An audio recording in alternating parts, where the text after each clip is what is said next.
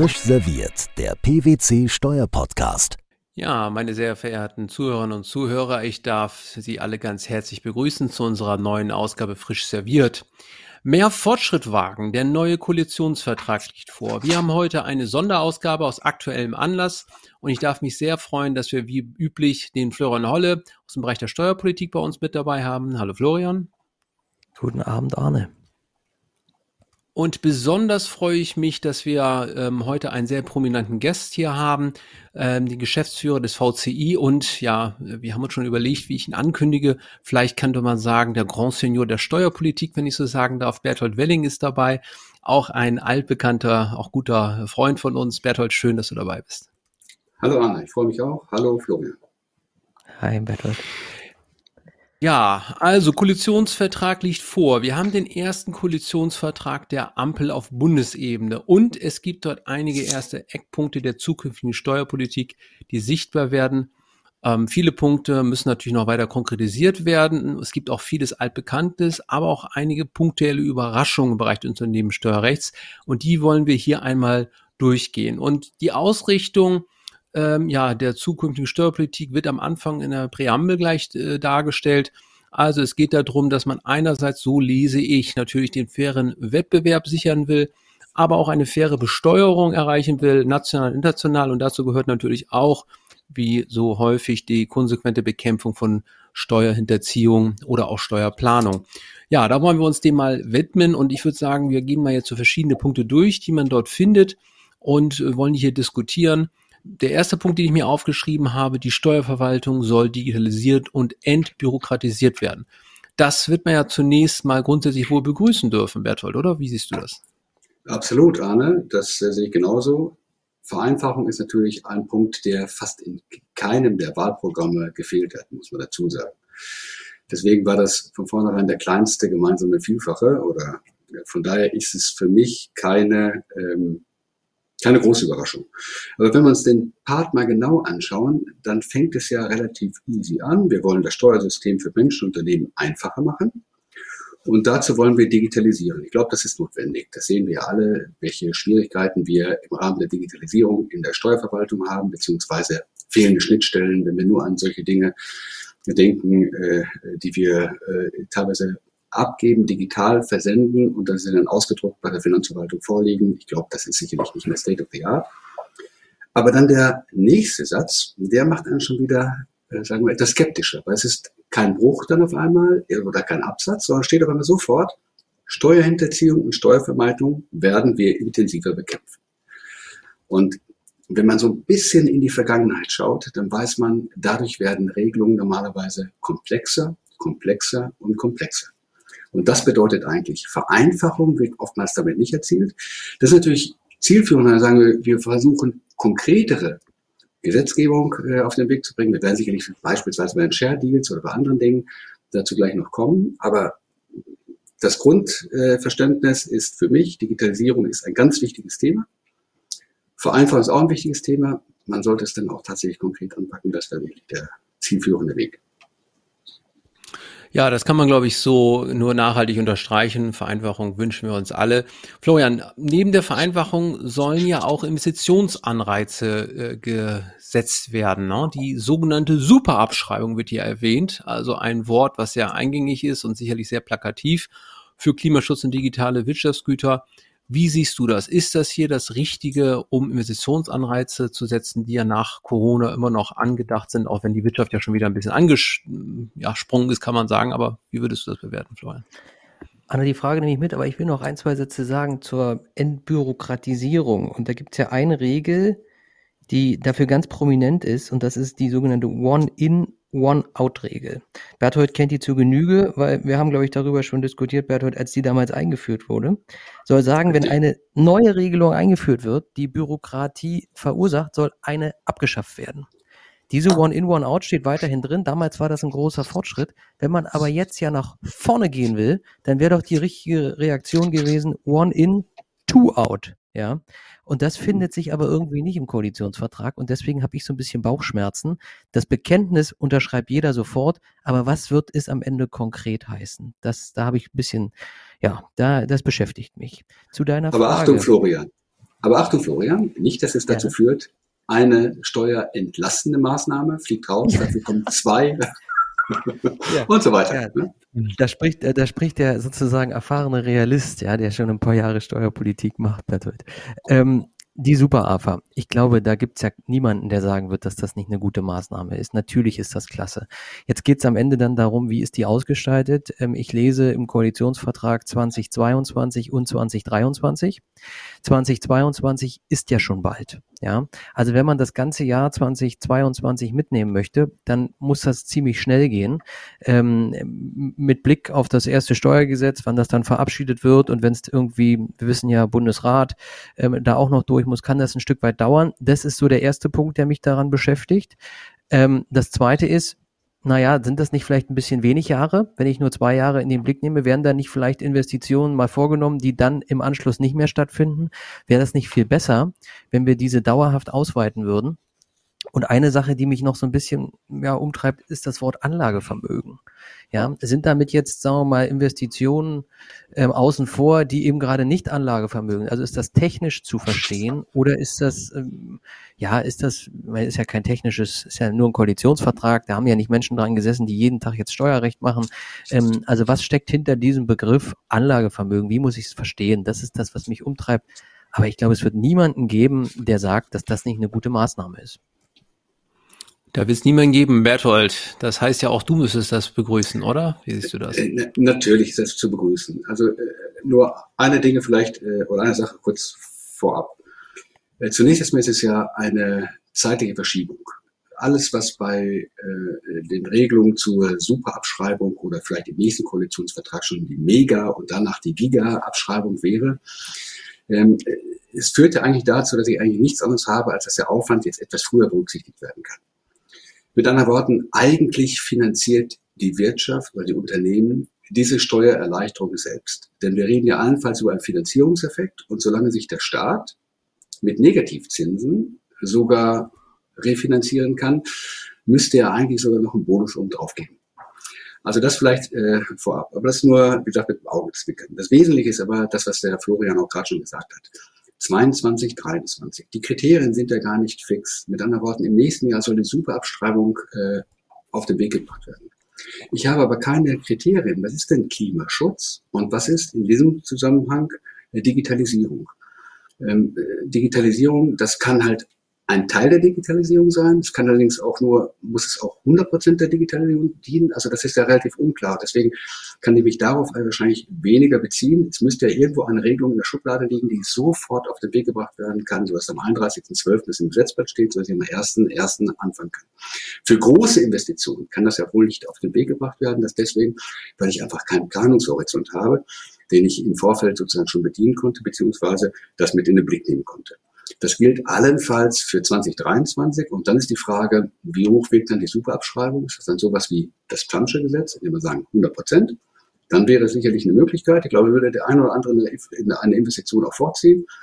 Aber mit Blick auf die bisherigen Planungen und das, was ich mir so vorstellen könnte, eine Superabschreibung ist ja, wie gesagt, keine Mega- oder keine Giga-Abschreibung. Deswegen denke ich, ähm, wird es vielleicht bei einer Verdopplung oder ich weiß nicht wo enden.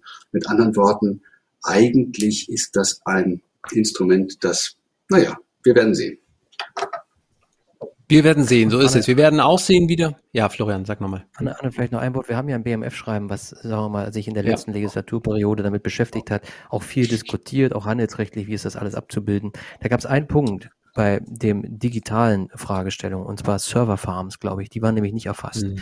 Und dieser Koalitionsvertrag nimmt aber gerade solche mhm. Serverfarms auf, dass hier das Ziel sein muss, die klimaneutral schnell zu schaffen. Ja, jetzt ja. glaube ich, wäre es sinnvoll, wenn man diesen Fehler nicht wieder machen würde, dass man die Serverfarms jetzt hier dann mit berücksichtigen würde. Mhm. Das ja, würde spannend. übrigens auch der Digitalisierung in Deutschland dann vielleicht doch helfen. Ja, guter ja. Punkt. Übrigens, BMF-Schreiben ist insofern auch spannend. Wir werden wohl hier jetzt dann auch gesetzliche Regelungen erwarten. Die spannende Frage ist dann ja auch, wie das mit der Handelsbilanz und Steuerbilanz dann zukünftig wird. Ist es dann die Sonderabschreibung, die wir dann nutzen können? Und vielleicht noch ein letzter Satz dazu. Ich bin auch ganz gespannt, wie man natürlich dann mit so einem möglichen Thema Beihilferecht umgehen wird. Das wird sicherlich auch noch Teil deiner Umsetzung sein. Aber das, mhm. ich denke ich mal, ist dann der technischen Umsetzung ein wenig vorbehalten halten. Gehen wir vielleicht ein Stück weiter und schauen, was Mhm. wir noch haben. Es soll bei den Verlusten etwas verändert werden. Die jetzigen Regelungen äh, zur großzügigen Verlustverrechnung werden ähm, erweitert. Ich glaube, da ist übrigens ein kleiner Fehler. Vielleicht im Koalitionsvertrag wird von einem Vortrag gesprochen. Gemeint ist wohl der Rücktrag, aber das wollen wir nicht zu kleinlich sein. Äh, das ist das eine. Und das andere ist Optionsmodell und Tesorierungsbegünstigung. Auch da wird nochmal überlegt, praxistaugliche Anpassung zu, zu vollziehen. Sicherlich aus meiner Sicht sinnvoll. Ich weiß nicht, Berthold, Florian, aus eurer Sicht, gibt es da Sachen, die ihr euch einfallen, was wir dort eigentlich schon mal sehen könnten, wo was anpassen könnte? Ja, meine, im, im Wesentlichen ist es ja eigentlich erstmal eine Mittelstandsmaßnahme. Das muss man wirklich sagen. Also es geht ja, wir handeln äh, ja hier in, mit einem Betrag in Höhe von 10 Millionen Euro. Mit anderen Worten, wenn ich jetzt ein größeres Unternehmen, DAX oder MDAX oder sonst ein börsennotiertes Unternehmen habe, dann wird das eigentlich nicht dabei sein. Der nächste Schritt ist sicherlich, den man sich auch wieder vor Augen führen kann, dem Fiskus geht ja eigentlich nichts verloren. Auch das sind ja eigentlich nichts anderes als vorgezogene Investitionen, die ich damals nicht ent, äh, äh, entsprechend verrechnen konnte mit den entsprechenden Gewinnen. Von daher, da ist eigentlich eine künstliche Grenze eingesetzt vom Fiskus, die jetzt nur wieder aufgeweicht wird und das auch dann nur entsprechend verlängert. Auch das ist natürlich ein Liquiditätseffekt, wobei ich mich immer gewundert habe, Arne, ähm, warum hat man im Rahmen der Krise, in der Pandemie, nicht dieses Instrument der Verlustverrechnung nicht viel stärker äh, genutzt, als zu sagen, ich gebe entsprechende Hilfen. Ich glaube, das wäre fast sinnvoller gewesen, weil dadurch habe ich dann tätig dann auch die Möglichkeit, tatsächlich die Verlustberge aus der Vergangenheit ein wenig zu bereinigen. Mhm. Ähm, also wie gesagt, unterm Strich ist es sicherlich allenfalls eine zeitliche, äh, zeitliche Verschiebung und äh, die Gegenfinanzierung läuft eigentlich durch die äh, Unternehmen selbst. Also ja, vielen Dank. Ich würde sagen, ja. hm. kurz gesagt, kein großes Ding. Aber vielleicht noch ein ganz wesentlicher Punkt, ja. wie auch bei der Superabschreibung. Wir reden ja hier immer um zustimmungspflichtige Gesetze. Mhm. Mit anderen Worten, das ist jetzt gerade bei den Maßnahmen, was wir gerade bei der Superabschreibung, sondern auch hier bei den Liquiditätsmaßnahmen. Wir erwarten ja eigentlich eine Regelung, der ruck durchgeht. Mit anderen Worten, das soll 2022 starten. Aber da muss der Bundesrat ja auch mitspielen. Und wenn ich jetzt ja. auf das Tableau schaue, dann würde ich sagen, so wie die Sitzverteilung im Bundesrat ist, ist es nicht zwingend der Fall, dass alle mitmachen. Das kann natürlich sein. Das kann natürlich sein, Berthold. Ein Punkt vielleicht wird man sich doch vorstellen können, wo auch vielleicht äh, alle mitmachen könnten. Möglicherweise. Mhm. Nochmal Stichwort ganz kurz Optionsmodell. Da ist ja mhm. vielleicht noch was anzupassen. Florian, aus deiner Sicht fällt dir so konkret was ein, was man da vielleicht machen könnte? Gut, wir, wir, haben ja jetzt, wir haben ja jetzt mit Blick auf das, auf das aktuelle BMF-Schreiben zum Optionsmodell die Fragen zum SPV, wie komme ich rein in das Modell und auch die Fragen zur Organschaft und den Möglichkeiten in dem Bereich sind ja zwei, die uns, sagen wir mal, ganz aktuell beschäftigen. Aber Arne, mhm. ich will dir nicht die Hoffnung nehmen, aber für mich ist das, was da drin steht zum Optionsmodell und zur ähm, Tesorierungsbesteuerung und dem Hinweis, dass hier eine Evaluierung vor, vor, äh, stattfinden soll, nichts anderes als ähm, da passiert jetzt erstmal überhaupt nichts. Ja, ich würde das mal als Zugeständnis für eine Partei werten, die eher wirtschaftsnah ist. Ähm, aber was soll man beim Optionsmodell evaluieren heute? Ja, da kann man nichts evaluieren, weil es ist ja noch nicht ein einziges Mal zur Anwendung gelangt. Und bis man es evaluieren kann, glaube ich, da muss ein bisschen Zeit vergehen. Also da würde ich jetzt nicht zu viel Hoffnung reinstecken in diesen Satz. Florian, ist natürlich eine Evaluierung. Das, ja, ja, Berthold, Sorry, Florian, wenn ich ganz richtig bin, äh, dann ist es doch so, dass die Evaluierung zur Tesorierungsbegünstigung immer noch nicht ganz abgeschlossen ist, oder? ja. Das war 2008, glaube ich. Ja, ich meine, das, ja. Berthold, was haben wir uns mit der Regelung beschäftigt, nicht? Und ja. was haben wir dafür geworben, die Tesorierungsbesteuerung mhm. zu verbessern und die attraktiver zu machen? Und ähm, also da, mir wird da so ein bisschen mulmig bei Evaluieren. Das klingt für mich nicht danach. Dass, wie, war, wie war noch gleich der Anspruch, äh, mehr Fortschritt wagen, das klingt irgendwie, evaluieren klingt irgendwie nicht so. Ja. Man darf es aber, ich will es nicht auf die Goldwaage legen, aber das ist immer so meine Einschätzung. Wo, wobei, Florian, ich finde das natürlich grundsätzlich erstmal positiv, dass man es auf den Weg bringt. Ja? Und gerade insbesondere, dass man ja. das Problem gesehen hat bei der Tesorierungsbegünstigung. Wir sehen ja nach wie vor den Webfehler von 2008, der nicht beseitigt ist, dass wir einfach eine, eine also eine strukturell höhere Belastung haben. 29,83 oder 7,9, ich weiß nicht genau, war angepeilt damals und wir liegen bei 36, über 36 Prozent äh, bei der Volltesorierung. Und das ist eigentlich ein struktureller Webfehler, der wurde jetzt so oft schon genannt und äh, ja, man hat sich bisher äh, dem verweigert, da Abhilfe zu schaffen. Wäre schön, wenn es zumindest durch die Evaluierung nochmal dann auch aus Tableau käme und damit dann die Entscheidungsgrundlage für weitere Steuergesetze dann auch oder für Erleichterungen bei der Tesorierungsvergünstigung damit dann auch gesetzt werden. Ja, und es ist ja auch noch die Hoffnung so ein bisschen, die bleibt, um einen positiven Ausblick zu haben. Es ist ja eine Legislaturperiode, so dass man nach am Ende vielleicht eine Chance hat zu evaluieren, wenn man die erste Erfahrung gesammelt hat. Im ersten Jahr wird es sicherlich schwierig werden. Aber gut, ähm, so viel dazu. Gehen wir vielleicht einen Schritt weiter.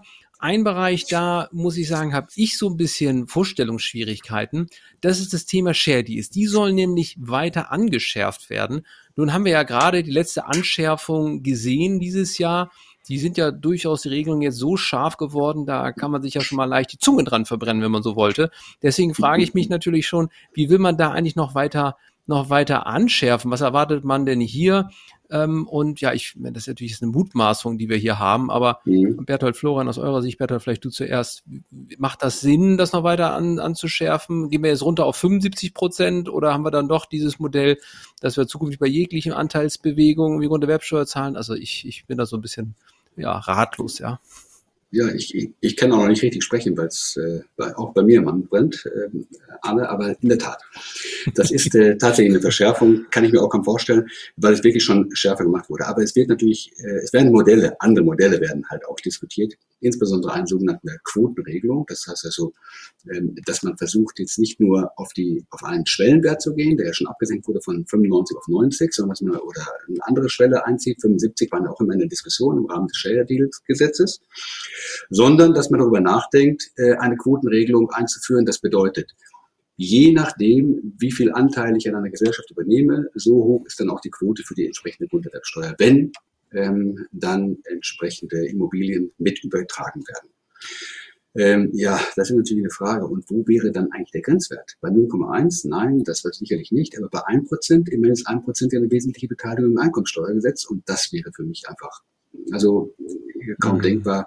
Von daher, ich denke, wir sind da schon relativ am Ende. Ich, ich sehe es eher, dass der Bogen überspannt wurde. Es wäre schön, wenn man halt äh, interne Umstrukturierung, wenn man das halt einfach ermöglichen könnte. Das wäre sicherlich ein großer Vorteil. Hm.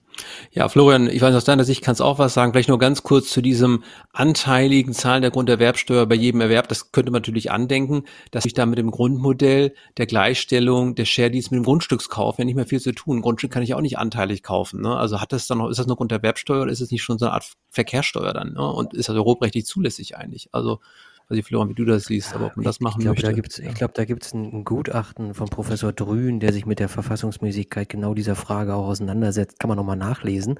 Mich beschäftigen zwei Sachen. Erstens, Berthold hat es gerade angesprochen, Umwandlungen. Ber ähm, Arne, wie viele Stunden hast du schon versucht, damit ähm, mir das zu erklären, wozu das führt, mit Blick auf die neuen Regelungen im Zusammenhang mit Umwandlungen? Also ich weiß nicht, wie man es noch verschärfen will. Das ist, finde ich, schon alles ziemlich scharf. Und dann steht, wenn man ganz genau liest, Schlupflöcher bei Immobilienerwerb von Konzernen. Da steht nicht Investoren zum Beispiel, da steht Konzernen. Mhm. Und jetzt wurde ja immer in der Presse boykottiert, dass da über jedes Wort gestritten wurde. Und das weiß ich nicht, ja, da steht Konzern. Also das, mhm. da muss man nochmal drüber nachdenken. Grundsätzlich die Idee, dass die Grunderwerbsteuer ähm, eine Flexibilisierung für den Erwerb von selbstgenutzten Wohneigentum ging, also dass die Länder diesen bekommen. Ich glaube, das ist eine gute Idee. Äh, wozu das am Ende führt, ist eine ganz andere Frage. Ähm, ich glaube, dann wären die Regionen, die ohnehin schon beliebt sind, vielleicht noch beliebter, ähm, weil die sich leisten können. Aber ja, das mit den Konzernen, das beschäftigt mich. Ja, Florian, das du, in der Tat, das habe ich gar nicht so gelesen. Interessant, dass du das so siehst. Man, man lernt ja in so einem Gespräch auch bei so einem jungen Dokument noch. Hoffen wir mal nicht, dass im 6a da jetzt noch nachgeschafft wird. Ne? Das würde ja zumindest mal, ja. naja, vielleicht als Reaktion der Rechtsprechung, aber wollen wir mal nicht hier zu viel Schlimmes vermuten. Schauen wir mal, was passiert. Gehen wir mal einen Schritt weiter. Stichwort Steuerhinterziehung und weitere Maßnahmen. So ist ja auch erwähnt, Steuerhinterziehung, obwohl wir eigentlich vielleicht eher von der Steuerplanung sprechen würden. Da geht es ja um die Frage, was man machen kann. Einmal die Mindestbesteuerung, die würde ich jetzt hier gar nicht so auswalzen. Das ist ja auch eine internationale internationale Entwicklung. Da wird aber auch festgestellt, dass man die natürlich vollziehen kann. Das ist auch nachvollziehbar, weil Stichwort Pillar 2 und ähnliches ist ja nun auch aus Deutschland besonders mitgetrieben. Aber es wird noch was weiteres vorgeschlagen und das finde ich schon auch durchaus bemerkenswert. Anzeigepflichten für Steuergestaltung. Die sollen zukünftig auch für nationale Sachverhalte greifen, für Unternehmen mit einem Umsatzgrenze von 10 Millionen. Da will man wohl die Kleinen so ein bisschen rausnehmen, wobei 10 Millionen natürlich nur noch nicht so unglaublich hoch ist. Das würde natürlich schon eine erhebliche äh, Ausweitung vollziehen. Auch, dass man hier so 10 Millionen schon so festschreibt und reinschreibt, ist auch ja schon überraschend, ist ja schon sehr konkret. Also ähm, Berthold, äh, Florian, ich denke, das wird nicht zur Vereinfachung beitragen. Ne? Also die Regelung, wenn man die verstehen möchte, die sind ja nicht so einfach und habe schon immer gedacht, zum Glück muss man sich jetzt die Unternehmen im Inland damit beschäftigen. Das wäre, Bertha, zu deinem Punkt wahrscheinlich jetzt nicht eine Vereinfachung, oder? Ja, wenn ich ganz böse äh, darauf antworten kann äh, oder darf, Arne, dann würde ich sagen, auf der Seite 164, denn da stehen ja erst die steuerpolitischen Maßnahmen relativ weit am Ende, was ja auch ein bisschen was von Stellenwert sagt. Aber das Entscheidende ist, da steht dann in dem Satz, wir wollen das Steuersystem für Menschen und Unternehmen einfacher machen, dann müsste es eigentlich heißen, eigentlich hätten wir das Steuersystem für Menschen und Unternehmer einfacher machen wollen, äh, weil eine Steuergestaltungsanzeigepflicht für nationale Regelung oder für nationale Gestaltung halte ich für eher ein Datenfriedhof. Ich finde das mhm. äh, sehr, sehr schwer. Also ich sage ja selbst der ein oder andere aus der Finanzverwaltung, was soll denn da angezeigt werden? Was soll ich denn damit? Also ähm, ganz ehrlich, also äh, bei den großen Unternehmen ist es so, die werden 724 geprüft. Man hat einen äh, digitalen Zugriff. Also das ist, meines Erachtens wird da immer so etwas wie das äh, Ungeheuer von Loch Ness äh, beschwört, nämlich das sogenannte Steuerschlupfloch. Ähm, keiner hat es gesehen, aber es soll irgendwie existieren. Und von daher denke ich, ich weiß nicht, bin ich ganz, äh, ganz, gehe nicht ganz konform damit man, dass man damit irgendwas gewinnen will. Und insbesondere, was ist denn dann äh, mit den Kollegen und den Kolleginnen, äh, die dann am 31.12. heiraten? Ist das eine nationale Steuergestaltung oder muss man das anzeigen? Oder ich, ich weiß es nicht. Ja? Also das sind so, ja. so, so Kleinstregelungen. Es geht natürlich für Konzerne, die haben auch keine 10 Millionen, ich weiß, das ist ein schlechtes Beispiel, aber du weißt, was ich meine. Also Bertel, das eine schöne Idee mit der Heirat. Dann kann man vielleicht zukünftig gleich so ein Meldeformular dann sozusagen mit beipacken mit den Unterlagen, die man braucht. das am Jahresende. Schönes Beispiel. Florian, nochmal vielleicht von dir ein Satz zu den Anzeigepflichten und vielleicht noch eine Ergänzung dazu. Dividenden-Arbitragegeschäfte, die sollen auch mit, mit äh, unterbunden werden an der Stelle. Ich glaube, was wir gemeint ist, wahrscheinlich so Kum-Kum, denke ich mal. Ne? Aber vielleicht kannst du da noch mal ein bisschen ein, zwei Worte zu sagen, ja. Also nationale Anzeigepflicht. Ich bin wieder beim Thema Evaluierung. Hätte man nicht vielleicht erstmal die grenzüberschreitende europäische Anzeigepflicht evaluieren sollen und gucken sollen, wozu führt das eigentlich, bevor man jetzt unmittelbar sagt, man macht was Nationales ähm, Steuerbürokratie verringern, habt ihr schon diskutiert, aber ich habe noch einen zweiten Punkt. In dem Koalitionsvertrag steht auch der völlig richtige Punkt drin, dass man Betriebsprüfungen irgendwie äh, zeitnäher machen will, dass man sie beschleunigen will und dafür will man ähm, weiteres Personal intensiv einstellen. Das ist ein großer Schritt nach vorne und genau das Richtige. Und wenn ich mhm. das richtig im Blick habe, haben die Kritiker von Meldepflichten immer gesagt, die Alternative ist, die Betriebsprüfung näher an den Zeitraum Veran äh, des Veranlagungsjahres heranzubringen. Dann braucht es nämlich so eine, eine solche Anzeigepflicht nicht mehr. Jetzt ist beides hier in diesem Koalitionsvertrag und ich, wenn ich mich entscheiden müsste, würde mich ganz klar für die Aufstockung des Personals ähm, entscheiden und dadurch diese Gestaltungen, wenn sie denn existieren, früher Kenntnis, darüber früher Kenntnis zu erlangen.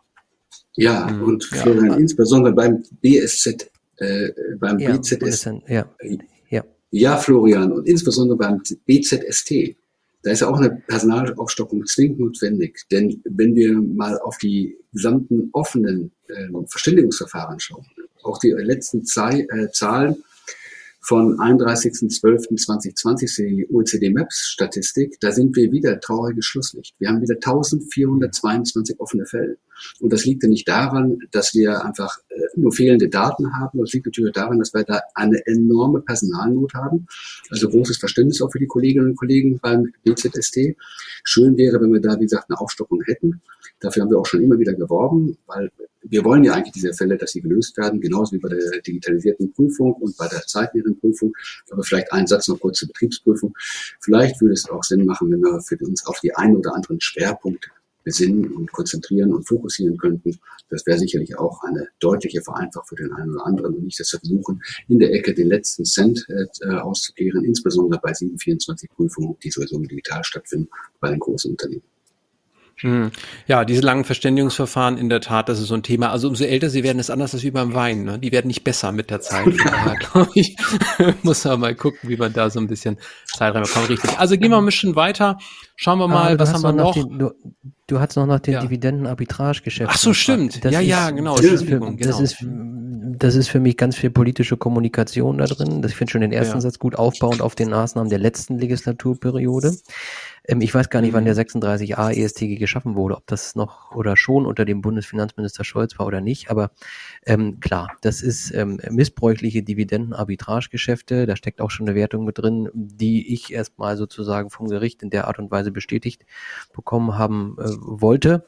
Ähm, und dass der erlittene Steuerschaden, Steuer, Steuerschaden konsequent zurückgefordert und eingezogen wird, natürlich, ja. Aber ich glaube, das ist mehr eine Botschaft ähm, mit Blick auch auf die zahlreiche Auseinandersetzung, die es dazu auch in den letzten Jahren gab.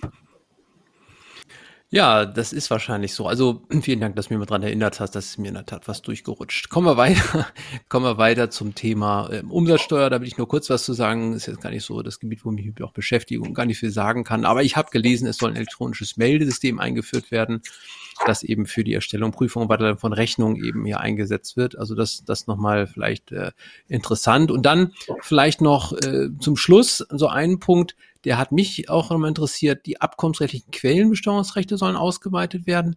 Was das genau so bedeuten wird, weiß man natürlich nicht. Auch insofern ja spannend, weil wir ein paar Richtlinien auch haben, die uns ja eigentlich verpflichten, da Quellensteuer nicht zu erheben. Bin ja mal gespannt, wie man das eigentlich in den Griff bekommen möchte. Aber das ist, wie gesagt, dann vielleicht so ein bisschen Technik.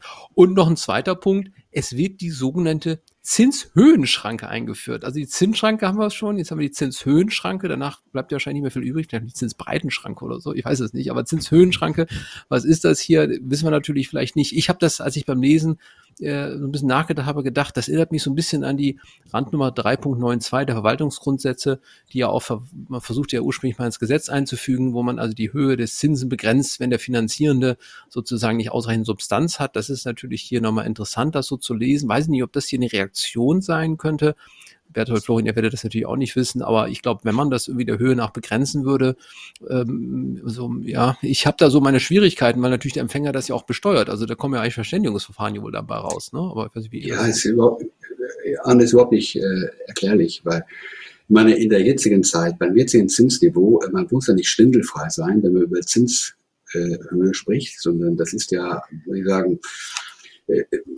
dass das Thema hochgezogen wird, ist für mich eher unverständlich. Äh, wir haben ja eine Zinsschranke und ich glaube, dass die auch entsprechend wirkt. Äh, ich weiß nicht, wer sie meinen ähm, oder was damit gemeint ist. Es könnte ja auch gemeint sein, dass man bestimmte Beträge einfach versucht zu kappen. Aber dann bin ich auch gespannt, was dabei rauskommt. Nach wie vor, meiner Meinung nach, beim aktuellen Zinsniveau bin ich, äh, sagen wir mal, etwas entspannt. So viel kann dabei nicht rumkommen. Ich fange mal an mit den Quellenbesteuerungsrechten. Also Deutschland will scheinbar nicht besonders attraktiv sein als Inbau- und Investitionsort. Nun gut, aber im zweiten Satz steht insbesondere durch eine Anpassung der Doppelbesteuerungsabkommen. Und jetzt weiß ich nicht, ob die Verhandler vor Augen hatten, wie lange die Verhandlung eines Doppelbesteuerungsabkommens dauern kann. Also wenn man jetzt unmittelbar startet, damit in zahlreichen Doppelbesteuerungsabkommen, ähm, die Quellensteuersätze zum Beispiel nach oben zu nehmen, dann bin ich nicht sicher, ob es gelingen wird, eines davon in dieser Legislaturperiode dann auch neu abzuschließen beziehungsweise zu ratifizieren mhm. im, dann im Finale. Und das Zweite mhm. ist, unsere deutsche, deutsche Zinsschranke, habe ich immer gedacht, ist Vorbild für BEPS und am Ende auch für ATAT. Mhm. Da waren wir eigentlich ganz stolz drauf. Und jetzt kommt Zinshöhenschranke ich habe dann gleich gedacht, bei zwei Prozent ist Schluss, ja, also was den Zinssatz angeht. Arne, du hast weitergedacht und hast an sozusagen risikolosen Zins gedacht. Was haben wir da nicht innerhalb des letzten Jahres über neue, sagen wir mal, Normen ganz vorne im Bereich des ASTGs gestritten und diskutiert, wozu würde das führen und wie haben wir versucht zu werben, wozu das führen könnte. Und jetzt steht das hier drin. Natürlich, da wird man irgendwie nervös, ähm, aber es ist spannend, ja. Also das ist sicherlich eins der mhm. spannendsten Wörter überhaupt, wenn man mit Blick auf Steuern hier raufguckt. Zinshöhenschranke, ja. Mhm. Mhm. Also da wird einem ganz schwindelig bei der Höhe, um sozusagen da bei den äh, bei dem Wort zu bleiben. Aber ja, werden wir heute nicht lösen. Vielleicht nur ein Satz dazu, Florian. Verhandlung von DBAs. Ich hätte da so eine gewisse Befürchtung, dass man Treaty Override einfach einführen würde. Aber vielleicht es wird ja auch verhandelt. Das wäre wünschenswert. Ähm, aber ja, ja das, das, das, das durch dazu. eine Anpassung der Doppelbesteuerungsabkommen.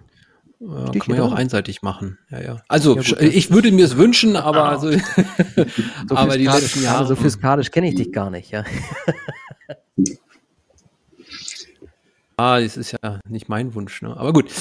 Also, ähm, das, das zur äh, Zinshöhenschranke. Ja, und dann glaube ich, sind wir auch schon fast durch. Vielleicht nur als letzter Satz, wenn man sich jetzt fragt, Mensch, da waren noch eine ganze Menge andere Themen mit dabei.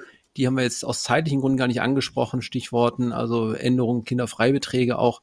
Äh, da gibt es ja so ein paar, ein paar Änderungen auch der Sparerpauschbetrag, wie ich noch sagen würde, erhöht auf 1000 mhm. Euro. Ich habe im Vorfeld mhm. unseren Produktionsleiter, den Asen, äh, gefragt, ob ich ihn nicht dazu interviewen kann, ob er nicht sagen würde, angesichts der Erhöhung, ob er jetzt mehr in Aktien investiert. Aber Asen ist heute etwas erkältet und sagt, deswegen er wollte hier nicht sprechen. Er hat mir aber zugeflüstert, er würde jetzt deswegen auch nicht mehr Aktien kaufen. Also von daher haben wir mhm. gesagt, besprechen wir das hier heute auch nicht im Detail.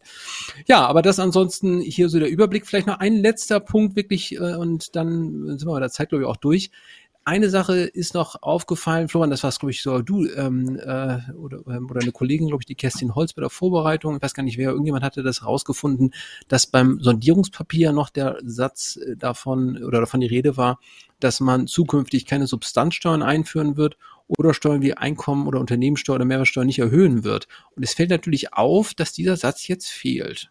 Das ist natürlich jetzt äh, ja bemerkenswert. Weiß nicht, ob das irgendwie einen Grund hat oder ob man sich dazu nicht, ich meine, ist wieder eine Mutmaßung, ne, aber ob man sich dazu nicht durchringen würde. Ich hätte mich auf jeden Fall besser gefühlt, wenn es irgendwo drin gestanden hätte. Ja, aber Berthold, Florian, ich weiß nicht, wie ja, das seht. Also ich sehe das, äh, ich sehe es erstmal positiv. Ich glaube, das Thema ist einfach abgeräumt. Äh, so würde ich es halt mhm. sehen. Ähm, Im Sondierungspapier hat man sich lange, lange, lange, lange darüber ausgetauscht. Äh, so viel ist klar, es ist streitig gestellt worden, ist, äh, man hat mehrere Anläufe gemacht und äh, damit ist es natürlich dann auch wenn ich sage, ich führe sowas nicht neu ein, dann muss ich es im Koalitionsvertrag jetzt nicht nochmal aufbringen, weil das ist sozusagen die Grundlage für den Koalitionsvertrag gewesen. Äh, von der historischen Auslegergenese äh, dieser, dieses Papiers, was ja auch eine politische Absichtserklärung ist, muss man dazu sagen. Das muss jetzt noch durch die Parteien gehen und so weiter und so fort. Aber unterm Strich ähm, ist es sicherlich eine positive Entwicklung und äh, vielleicht auch abschließend dazu. Es gibt sicherlich ein paar Dinge, die man kritisieren kann und wir haben natürlich auch paar Dinge, das Gas, da kommen halt ein paar negative Dinge immer mal durch. Aber äh, so unterm Strich auch viele positive Sachen mit drin. Wenn wir daran denken, wie gesagt, ich hätte jetzt gesagt, wenn es keine große Steuergestaltung, äh, Entschuldigung, wenn es auch keine große Steuererleichterung ist, aber super Abschreibung, Beispiel Verlustverrechnung, ein paar Dinge, die, über die man mal nachdenken kann. Aber vor allen Dingen auch Digitalisierung, dass man sowas auf den Weg bringen kann, dass man äh, auch versucht, äh, die Finanzverwaltung zu stärken, insbesondere das BZST. Ich glaube, das sind schon ganz positive Ansätze und ich glaube, von vielen negativen Dingen sind wir jetzt auch erstmal verschont worden.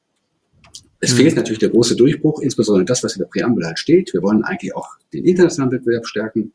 Da fehlt natürlich einfach dann der, der, der äh, durchgreifende Reformwille. Aber wie gesagt, auch da wiederum das Kräfteverhältnis Bund und Länder, das müssen wir im Blick halten. Und von daher denke ich, mal schauen, was da alles davon überhaupt noch umgesetzt werden kann. Flo, ein letzter Satz von dir noch? Ja, da kann ich mich natürlich nur anschließen. Ähm, das steht da nicht drin im, im Koalitionsvertrag, keine Steuererhöhungen. Alle anderen Themen des Sondierungspapiers haben es in dieses 100, weiß gar nicht, 76-seitige Werk geschafft. Das Thema steht jetzt nicht drin. Na gut, äh, ich glaube, das Bekenntnis äh, haben wir alle vernommen im Rahmen des Sondierungspapiers. Aber ich will noch mal auf eins hinweisen. Jede Verbreiterung der Bemessungsgrundlage ist auch eine Steuererhöhung. Es geht nicht nur darum, ob jetzt Sätze nach oben oder nach unten korrigiert werden, ähm, sondern eben auch um die Bemessungsgrundlage. Bei uns tagtäglich ist die Bemessungsgrundlage Thema und nicht der Steuersatz. Insofern ist das natürlich auch wiederum mehr ein Bekenntnis gewesen im Sondierungspapier. Und am Ende wird sich in den nächsten vier Jahren zeigen, was konkret entstehen wird aus diesem Koalitionsvertrag. Und da werden ganz viele Themen kommen, nicht zuletzt durch Pillar 1 und Pillar 2, ähm, wo ich gespannt bin, ähm, wie diese Koalition damit umgehen wird. Mhm. Ja, vielen Dank für die Einschätzung. Auch vielen Dank für die wirklich ja, schöne Diskussionsrunde. Also, mir hat Spaß gemacht. Wir sind jetzt mit der Zeit aber auch durch. Heute, wir sind ja am 25.11. abends. Das ist heute Thanksgiving Dinner und meine Frau drängt schon, dass wir zum Thanksgiving Dinner müssen. Also von daher müssen wir jetzt auch leider aufhören. Aber trotzdem möchte ich mich ganz herzlich bedanken. Äh, Bertolt. Florian, nur noch wir beide stehen zwischen Truthahn und ja, und, und Arne, ja, ja, ja, das, das können wir nicht länger, ja, das können wir nicht länger so euch, machen. Genau, jetzt schaue ich für euch hier raus. Nee, also toll, dass ihr dabei wart. Viel, vielen lieben Dank, äh, Bertolt, Florian auch, war, war wirklich klasse. Vielen lieben Dank für die spannende Diskussion freut mich auch, dass äh, wieder einige Zuhörer und Zuhörer dabei gewesen sind. Wir freuen uns auch auf die nächsten Ausgaben und ähm, vielleicht abschließend zu sagen, das können Sie jetzt nicht sehen, weil wir ja nicht mehr aufzeichnen. Wir sehen hier so in die Bücher auch und ich sehe ja das Büro von Bertolt Welling und habe bei der Vorbereitung gesehen, dass er da einige Kommentare hat von dem Dietmar Gosch, von dem Klaus Vogel, Tipp Gelange und daneben ist auch noch der Kommentar Bertolt von mir. Das finde ich natürlich toll in der Reihe zu stehen. besonders gefreut. das war als kleine Werbung jetzt nebenbei, müssen, aber jetzt, das, jetzt müssen, jetzt der wird auch aktiv genutzt. Ah, ja, ja, ja, ja, klar. Äh, äh, jetzt müssen wir aber aufpassen, Bertolt, weil wenn der Arne jetzt gleich noch größer wird, dann kommt er nicht mehr durch die Tür zum Truthahn. Ja, da müssen wir aufpassen. ja, das stimmt. Ja, ja. Das ist eigentlich der Weg zurück, der schwierigste. Gut, genug gefrotzelt. Also, vielen, vielen lieben ja. Dank und wir sagen bis bald. Ja, hat Spaß ja, Ciao, ciao, Danke. Ciao. Danke. Tschüss. Tschüss. Tschüss.